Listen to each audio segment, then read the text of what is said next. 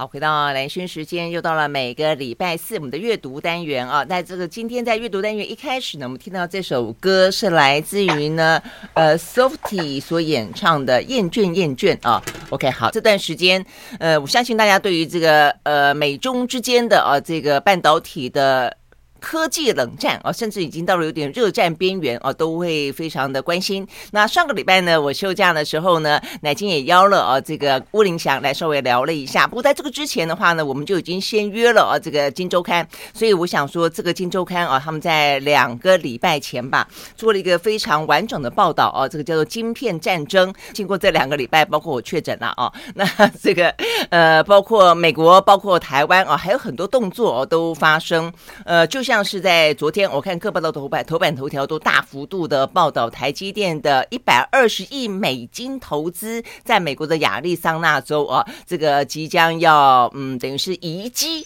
然后的话呢，这一场十二月份的盛事啊，甚至会邀请到美国总统拜登来出席，所以可以去理解到啊，这个拜登对于这样子一个非常仪式性的啊这个大事呢，有多么的在乎哦，要想要证明呃，他们呢呃，这个对于中国的禁令似乎呢真的让美国的科技业呢回流了，或者说有更多的厂商、更多的投资呢来到了美国，但是呢状况哦，是不是就到此为止呢？那台积电呢，到底是呃？呃，笑眯眯的去美国投资，还是呢被打鸭子啊？这个打着鸭子硬上架，呃，心里面呢蛮苦的啊，这个心里面呢。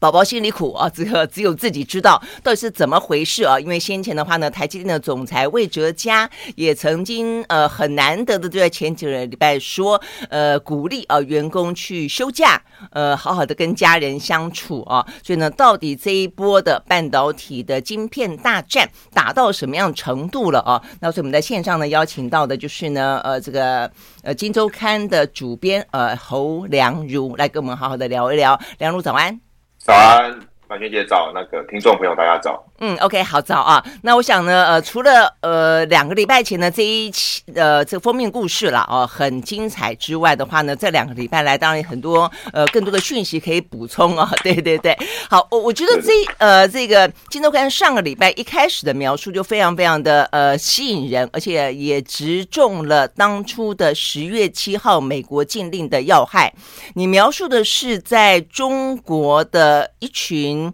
外籍公司、美商公司的工程师，因为具有美国籍，因此呢，在禁令一下之后，就被要求留在饭店，不能出门，甚至不能够到中国的厂里面去走动，甚至连电话都不能打，电话都不能接哦，不能接。OK，可以打，不可以打，不能接。OK，好，就不能接来自于中国客户的电话。哎，我觉得真的是有点有点风声鹤唳，怎么会到这样子？就有点一有点像那种戒严的感觉嘛，对不对？嗯、就是那个那个氛围，就是感觉很紧张嘛。哦，那他们会这么的紧张，整个这么风声鹤唳的状况，当然就是因为这次美国的新的这一次这个半导体的禁令嘛。哦，因为这次的禁令厚达一百三十九页，哦，那个包含了九大原则这样子。嗯那其中一个会让这些这些呃外籍的哈，特别是拥有美国籍的这种工程师会这么紧张，就是因为其中一项哈，就是呃美国商务部特别有规定一个，就是呃只要你有美国籍，或者是你拥有这个呃美国的永久居留证，就是我们一般认知的绿卡，哦，你是不得哈在中国哈的半导体厂哈，就是支持哈 support 它哈做开发做生产哈。的晶片这样子，嗯，那我们知道，在一个半导体厂里面哈，那它会有很多那种外厂哦，外面进驻的这种它的供应商的工程师哈，比如说半导体厂里面有很多的设备哦，OK，所以就会有很多这种设备商派出来的工程师会驻场在，比如说像台积电里面，哦，嗯，对，要帮他做这个机器的安装、机器的维修。这样子，因为那机都非常的贵嘛，我们知道那个艾斯莫尔一台这个那个曝光机动辄几十亿的嘛，哈，嗯，对，嗯，所以这些，所以一个半导体厂它的运作哦，除了这公司本身的人之外，其实还包括这些非常大量的哦，来自于外面厂商进驻的这样的工程师。OK，那这次美国商务部就使出了这一招嘛，哈，就是说，呃，只要你是拥有这个美国籍，哦，或者你有永久居留证，哦，只要只要你是这样的人。你就不可以在这个呃中国的半导体厂里面工作。所以说，像这样的这种美国的这种设备商哈、哦，派出去哦，比如说像呃中国的一些晶圆代工厂的一些工程师哈、哦，他们就必须要撤出，他们就不能进去。嗯、哦，这会严重的影响到一个半导体厂、一个晶圆代工厂它的运作。嗯，哎，所以这个，嗯，在你的描述里面听起来，这个禁令当初下的时候呢，很多半导体的呃公司的股价就已经跌到跌到很吓人了。那像在台湾的话呢，是过几天之后，然后因为是国庆假日的关系啊，所以呢才补跌嘛。像台积电一口气一天就跌了百分之八，几兆哦，几兆的元。但是在你的描述当中，当下基本上一个工厂就会瘫痪呢。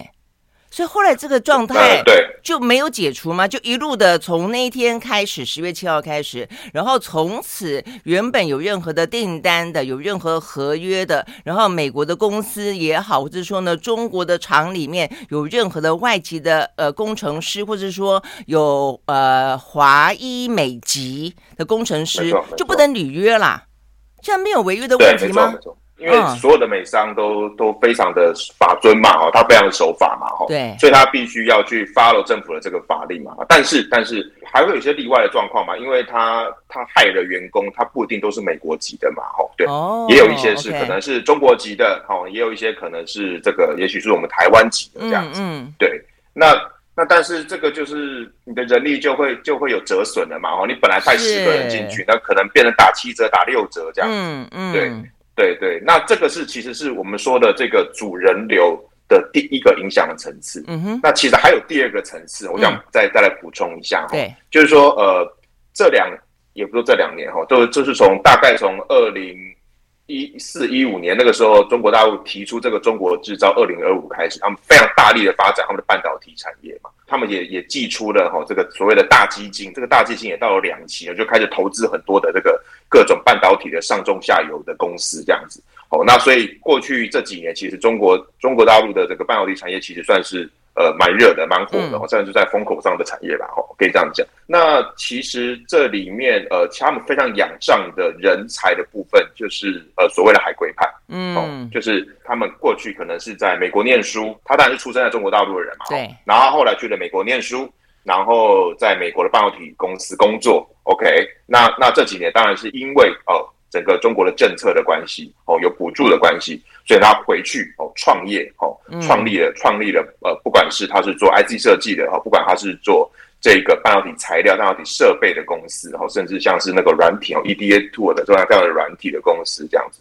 哦，所以这几年中国的半导体产业的发展其实非常仰仗的所谓的这个海归派，嗯、哦，那我们知道海归派蛮多是从美国回来的嘛，哦，那甚至有些是搞不好已经有美国籍的，哦，甚至或者是有绿卡。这些人他就要面临一个状况，就是说他要二选一、嗯、哦，他要持续的拥有美国籍，还是他放弃美国籍，就是整个人哈、哦、全心全意的在中国大陆发展他的事业。嗯，哦，那这个这个其实会被被视为是非常非常狠的一招，杀手锏。这嗯，对，杀手锏。对，这次我们有专访这个利基店的董事长黄崇仁，嗯、他就直接讲了，他说他认为哦，这些海归派哦。大概百分之九十哦都不会放弃美国籍的哦，因为首先他可能 可能他的家庭，可能他他太太他的小孩都还在美国，而且拥有美国籍还是一个比较活牌吧哦，就是你可能还是有机会得到一个相对比较自由的生活环境吧，对。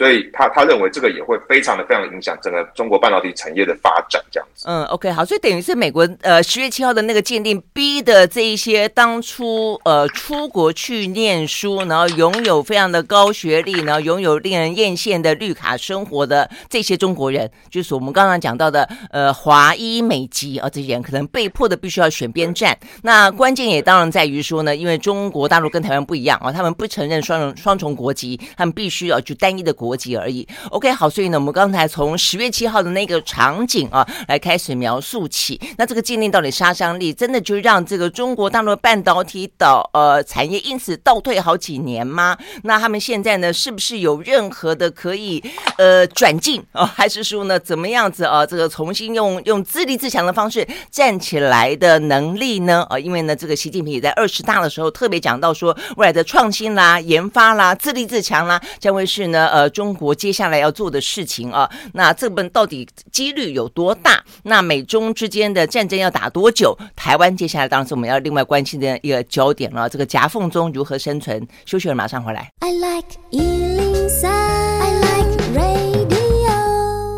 好，回到兰萱时间，继续和线上啊，我们也是呃电话连线，也是视讯啊，邀请到了《金周刊》的主编侯良儒啊来谈呃这一次啊这个相关的晶片战争啊这样的一个话题。那事实上呢，呃这次杀伤力之所以会大，还包括了说呢，呃看得出来美方的决心啊，呃不只是这一波而已啊。事实上呢，一连下来，其实美国已经出了非常多的招，从川普开始，事实上就已经开始呃注意到这件事情了啦。刚才良儒有特别讲到啊，这个嗯。习近平敲锣打鼓的“二零二五中国制造”这件事情，确实是有点惊动了美国哦。就是美呃中国大陆自己的内部也曾经有讨论过，就是说，如果你采取的是一个邓小平式的啊，这个安安静静的呃自己的快速的崛起是一件事情，但是如果说你像习近平式的敲锣打鼓啊，又是另外一件事情。那到底对于中国大陆来说，这个政策啊是好是坏？但不论如何，呃，已经发生了，而且现在看起来，呃，美国是。已经惊觉到，而且呢，嗯，我看是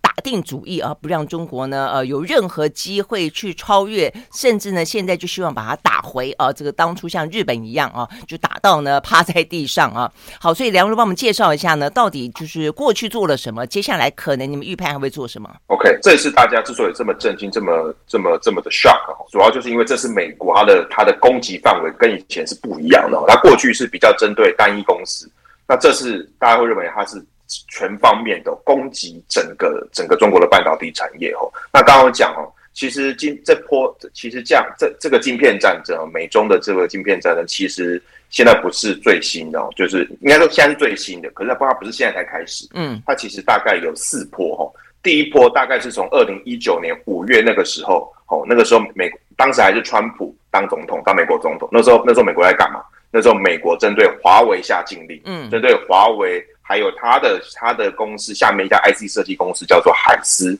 下了一个禁令嘛，哈，就是禁止大家去供货给他。那所以，像我们台积电那个时候就不能供货给海思，不能供货给华为。哦，那第二波大概是二零二零年底的时候，那个时候，呃，美国是针对哦这个呃中国最大的晶圆代工厂，哦，叫做中芯中芯国际，好，嗯。这个是第二波，那我们看到第一波、第二波，其实它都是比较针对单一企业嘛，就像刚刚讲的。那第三波其实就是今年八月的时候，那时候美国它的战法就开始慢慢的改变哦，就是呃，它那时候开始宣布说哦，禁止哦，美国两大晶片公司哦，超微哦，这个跟辉达总共四款的最高阶的这个运算晶片哦，禁止输出去中国这样子哦。对，那我们可以看到，它就开始说，哎，其实其实就有点针对。整个呃中国大陆整个高阶运算的这个系统，他们开始开始禁止的嘛。嗯、OK，那第四波其实就是我们这次谈的哦，十月七号的这一次哦，最新的禁令这样子哦。那这一次就是它就直接直接就表明了嘛，哈，就是包括一些生产先进制成的设备设备，那晶片它全部都禁止。嗯，对，那它是有规定嘛，哦，这个十六纳米以下的逻辑晶片哦，十八纳米哦。以下的这样的一个呃 DRAM 啊，还有还有一百二十八层以上的 NAND Flash 哦，只要是生产这三种晶片的设备哦，都禁止输出去中国，禁止卖给中国的半导体厂哦，这样子。对，那包括像刚刚讲到的那个主人流，其实也是啊，哦，因为刚刚提到所有的半导体公司，它它里面都有这样的人才在里面嘛，哦，所以我们可以看到哦，就是过去是针对单点，那现在是从点到面，整个放大。嗯，开始对于整个中国半导体的的产业做一个攻击，这样子。嗯，了解。OK，好，所以等于是过去从呃不，而且不只是单点，过去是针对中国的企业，现在的话呢，全面性到最后连美国自己的企业呢，他们都禁止哦。所以呢，包而且禁止的范围呢，我们刚刚也讲到了，可能除除了从公司之外，到了整个的晶片本身，到了这个呃原呃技术哦，到了整个的设备，甚至连人流都限制。所以这个关键点在于说，这一次的动。动作变得也伤自己更严重，对不对？因为自己的很多的呃公司，像是 AMD 啊、呃，这个不管是这个什么辉达啦，不管是 AMD 等等啊，他们都被呃受到很大的影响。像我所了解到的，前几个礼拜啊，这个 Lisa 苏还特别来台湾了解一下到底状况怎么样啊？他的订单，呃，目前如果说呃不卖给中国大陆的话呢，那转单到台湾来，一切都安心吗？呃，一切都都如常吗？等等啊。好，所以呢，到底美国想要把这个中国的半导体打到什么程度啊？它的目标到底是什么？真的只是 AI 这个问题吗？还是说呢，就像你们的报道当中说的，其实呢，背后想象的是包括 AI，包括超级电脑可能运用到的军事以及情报的相关用途。我们休息了呢，再回来继续聊。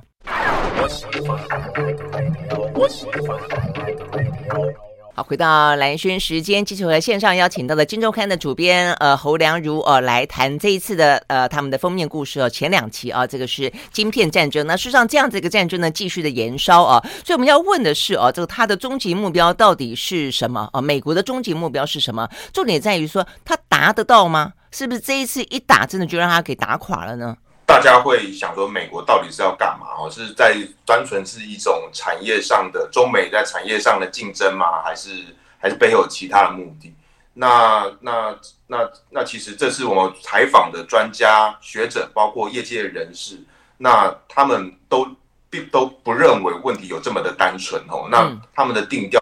现在其实就是一个新冷战嘛。哦，那。过去的旧冷战时期是美苏之间嘛，哦，可以可以看到那时候他们都是相互的竞争嘛，哦，嗯，比上太空没错、啊，以太空为战场，没错没错，其实这就是冷战的基调。那现在这一波呃中美的新冷战其实也是。那我们可以看到，现在一颗晶片它可以决定的事情，它影响的事情实在太多了哈。比如说我们这呃这个乌俄战争哈，那国际全面哦这这这这个半年下来，全面对于这个俄罗斯做制制裁嘛，吼。所以包括俄罗斯，它晶片还拿不到嘛，吼，嗯，所以它的这个飞弹没办法做，变得说它要去跟伊朗，变得要去跟北韩去买飞弹，哦，所以这个晶片的影响其实是非常的大的，吼。那我们这次有做了一张这样的图解，吼，嗯，就是可以，但是浅显易懂嘛，哈，就可以让大家知道，就是说，哎，进这一些设备生产出来的晶片，它可以用来做什么，哈。那这次它进的是一些先进制成、制造先进制成晶片的这样的一个设备嘛，吼。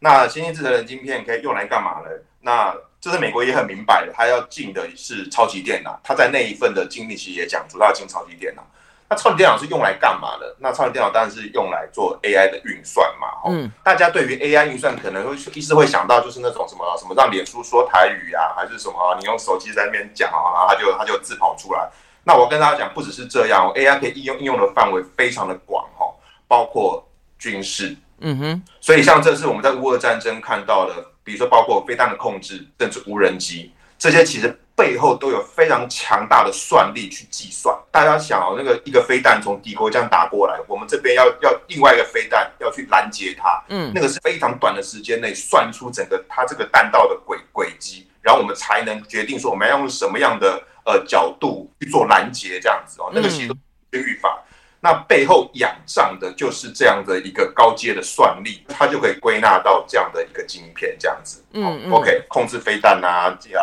啊，无人机啊，那可以，那可以干嘛？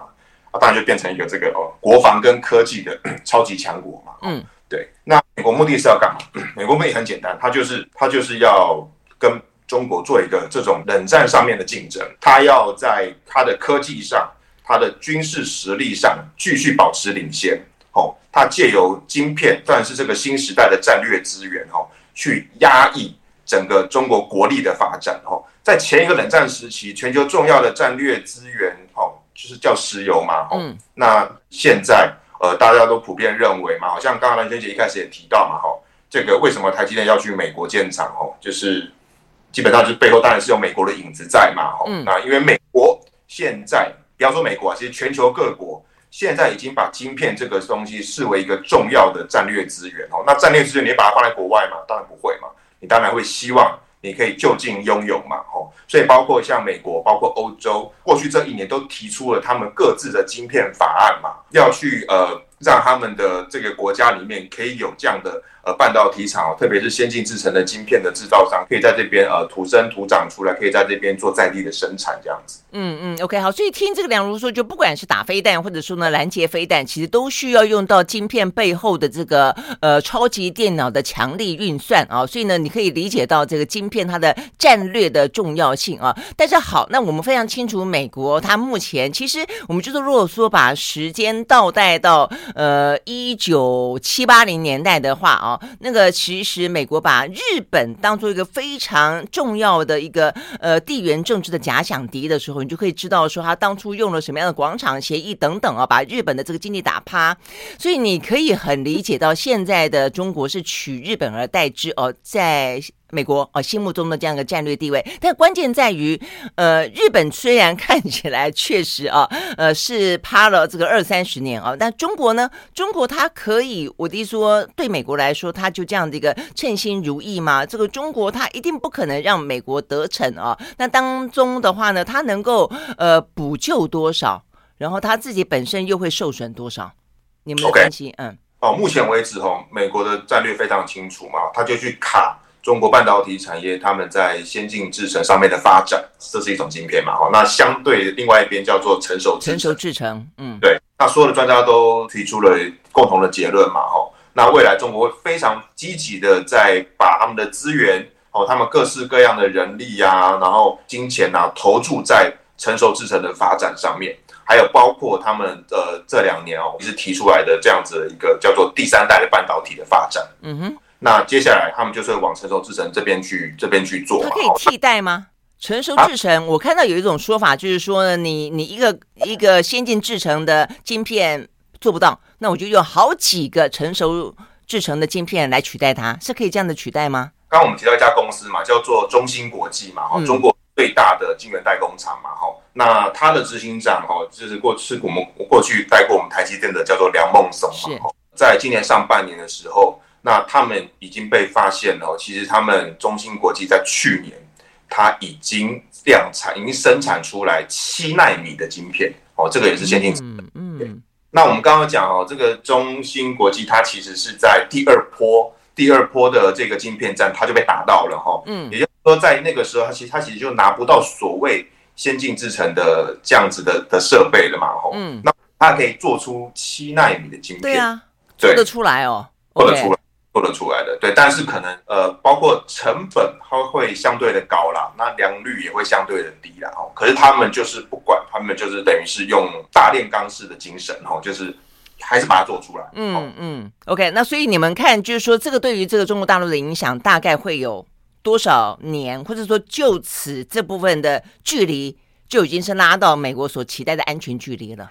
对美国来说，当然就是希望你中国落后越久越好嘛，吼、嗯。我们这次有采访那个力积电的董事长黄崇仁嘛，他这样看，他觉得，呃，这一波再这样打，这样子打下去之后，吼，这个中美之间的半导体的那个实力的差距，可能又在拉拉大到十年了，这样子。嗯，对。但是这个是就表面上啦，吼，因为因为其实还是有很多台面下的方式，吼，可以去采购这种先进制成的晶片或是设备。好，那接下来就是看美真的可以挡得住嘛，吼，因为。这毕竟还是个商业的世界啦，吼，那沙头的生意哦，只要有利润高，就是还是会有人做嘛，吼。但是这是这是非常明白，是说假设，所以你的意思是说，可能不是用美国管得到的这个方式，比方说成立子公司，或者说用别的呃 形式的方式，别的管道来来进行。没错，就好像我们之前讲到什么那个洗产地的的的，的这样的手法嘛，哦、嗯，你可能是在在一个公司，然后。把把你的产品运过去，然后再做生产，然后再出口。对，那它一样可以用这样的方式啊，就是在第三地成立的公司，然后买设备或买晶片，然后再、嗯、再把它呃往往中国回运这样子，这个都还是有可能。嗯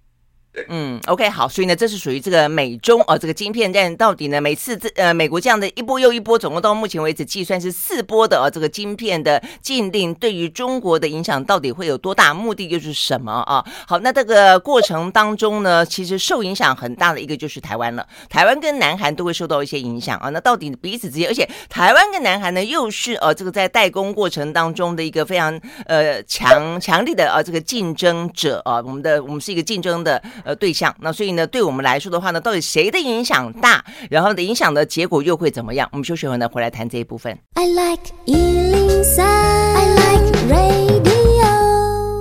好，回到兰萱时间，继续和线上邀请到的《金周刊》的主编啊侯良如来谈哦，有关于呢这一次的美中之间的晶片大战啊。那我想这个部分当然大家都看得到了啊，这个美国是下定了决心，而且呢，事实上对于中国大陆的伤害哦，事实上确实是造成的。那只是说我们刚刚过程讲到啊，这个美国呃中国大陆会怎么样子的阴影，会不会怎么样的卧薪尝胆哦，或者怎么样的另辟蹊径，那就另外一回事啊。好，那这个对台湾来说的话呢，会怎么发展？我们知道台积电啊，这个一开始的话呢。当场了啊！这个在那几天啊，这股价就等于是被打趴了啊！呃，整个的呃蒸发掉，我甚至看过这个形容，一天里面蒸发掉一个联发科的呃这个资本啊，对不对？所以呢，目前看起来的话呢，但是台积电都对外说他们没问题啊，这个撑撑得住，撑得住啊！尤其是呢，美国锁定的是先进制程，那 OK，但是对台湾来说，当然有很多成熟制程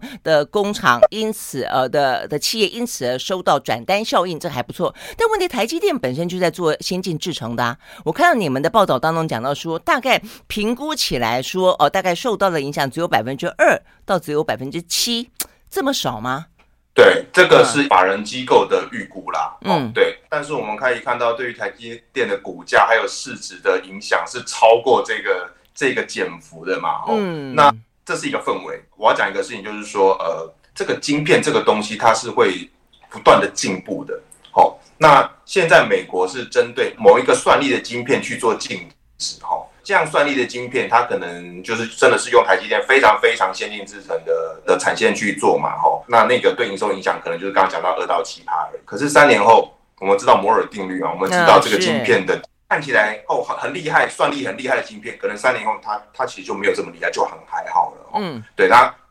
就就更会被更多人使用，被更多人买得起哦。那到时候这是这样，这样对台积电影响其实就会就会更大。对，所以大家是比较是看未来啦。嗯，所以你意思说，当美国禁止十六至十六纳米以下，可能过了一段时间之后，十六纳米根本就已经不叫做呃以上，可能就已经不叫做所谓的先进制程了，可能就已经叫做成熟制程了。那会在不断的进展。对，会不断的进展，会不断的进展。对，因为刚刚刚刚讲到那个呃什么十六纳米的。逻辑晶片啊，十八纳米的 DRAM 啊，那个是进设备啦，吼、嗯。那对于的影响，哦，是比如说像帮辉达，吼，刚帮 N NVIDIA 帮 AMD 做的，哦，某一些的这种最高阶的晶片，哦，这些是不能被卖去中国的，哦。还有就是，它有一些那个呃中国的这种 IC 设计公司的客户，只要这些客户他是呃他的产品可能会用在超级电脑上，他也没办法做。嗯，对于台积电目前直接的影响是这一块。嗯哼，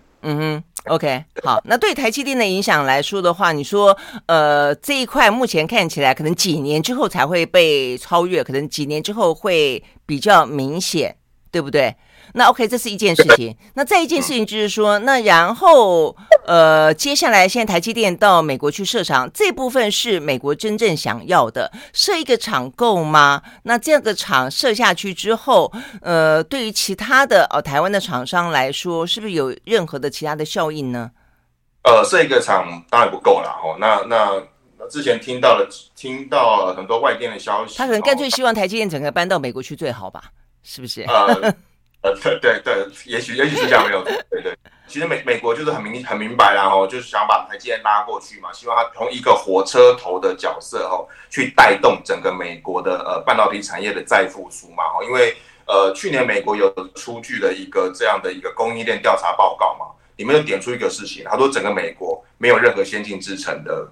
的的半导体的工厂嘛，嗯，那他们就就觉得这有很大的危机感啊，哈。所以才拉我们台积电过去嘛。那那大家知道，一个先进制程的半导体厂，它靠的不只是一家公司嘛。刚刚讲到的高，它有周边各个各个不同的材料商、设备商这样的供应商、这样的供应链嘛。哦，那美国想的就是这件事情哦，把台积电这个最大火车头拉过去，然后看能不能把整个产业链哦在那边哦做一个重新的一个再繁荣、再复苏这样子。嗯嗯，就是你了解到的台积电目前的应应策略到底是什么？甚甚至是我们的国家，我们的国家包括我们的经济部长，在过去这段时间也到过美国去。显然呢，大家大家谈到了不少，也跟这个半导体，甚至那个时候呢，呃，美国的众议院的议长裴洛西来到台湾吃午饭的时候，大家记不记得？也还是找了台积电的这个张忠谋哦，这个荣誉董事长去。所以我的意思就是说，这个部分确实。其实打中国是第一步，他们要壮大自己，美国要壮大自己是第二步。那美国壮大自己的话呢，目前靠自己其实要花很长的时间，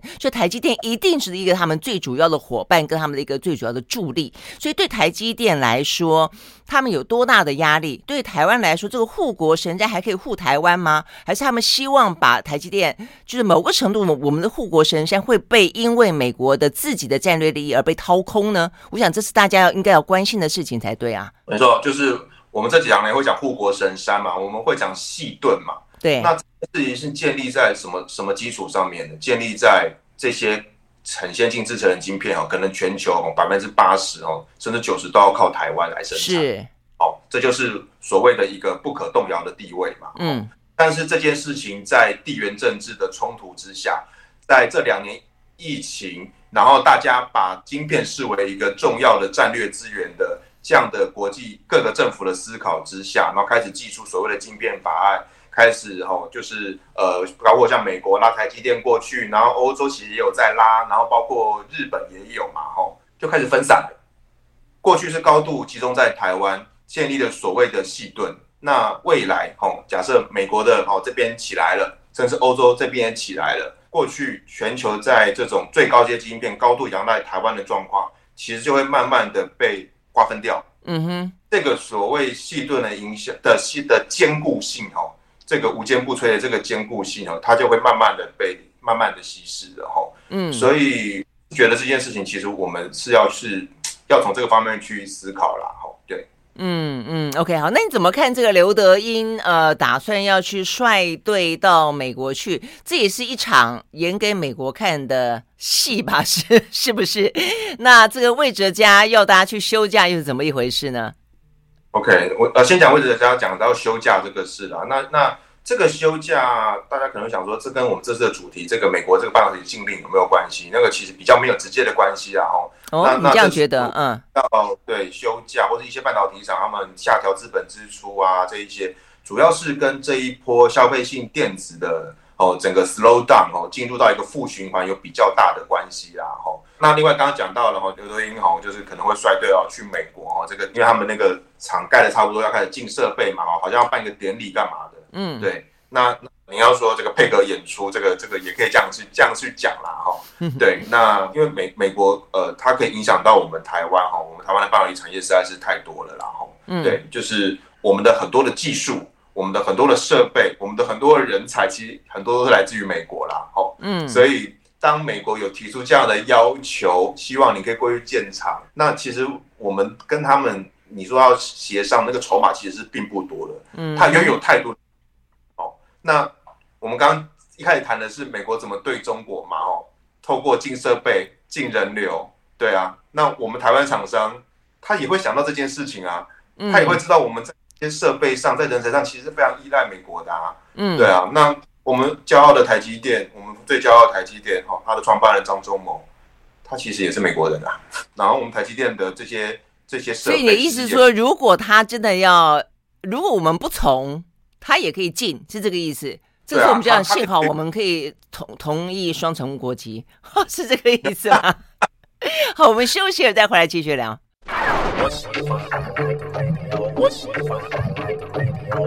好，回到蓝轩时间，继续和线上邀请到的《金周刊》的主编侯良如哦来谈呢美中之间的晶片大战。现在聊到的是呢，台湾在这个夹缝中哦，到底呃该怎么办？呃，OK，我们刚刚讲到，目前美国对台湾到底会怎么做，会有多大的要求？台湾真的会被担心？因为我所了解到的是，现在不少的台厂短期，我们刚刚就讲到了有转单效应，最主要是来自于成熟制程。好，但是接下来确实是有很大的压力，就是如果接下来美中的战争继续打的话，那么很多的美国厂商也会觉得，第一个，台海会不会有危险？台湾本身会有战争风险。如果说放在中国不保险，放在台湾安全吗？这是第一个问题。第二个问题就是说，那如果这样的话，是不是台湾不管如何，不管是因为地缘政治的关系，不管因为因为战争的风险，都应该要去分散产地？那如如果这样的话呢，大部分的厂商离开台湾的时候，那么。呃，护国神山还在吗？细盾这个盾还在吗？OK，主要想跟大家聊一个事情，就是说，呃，过去的是一个全球化非常蓬勃的时代，哈，就是各国各司其职嘛，哈，哦，比如说美国有最优秀的人才，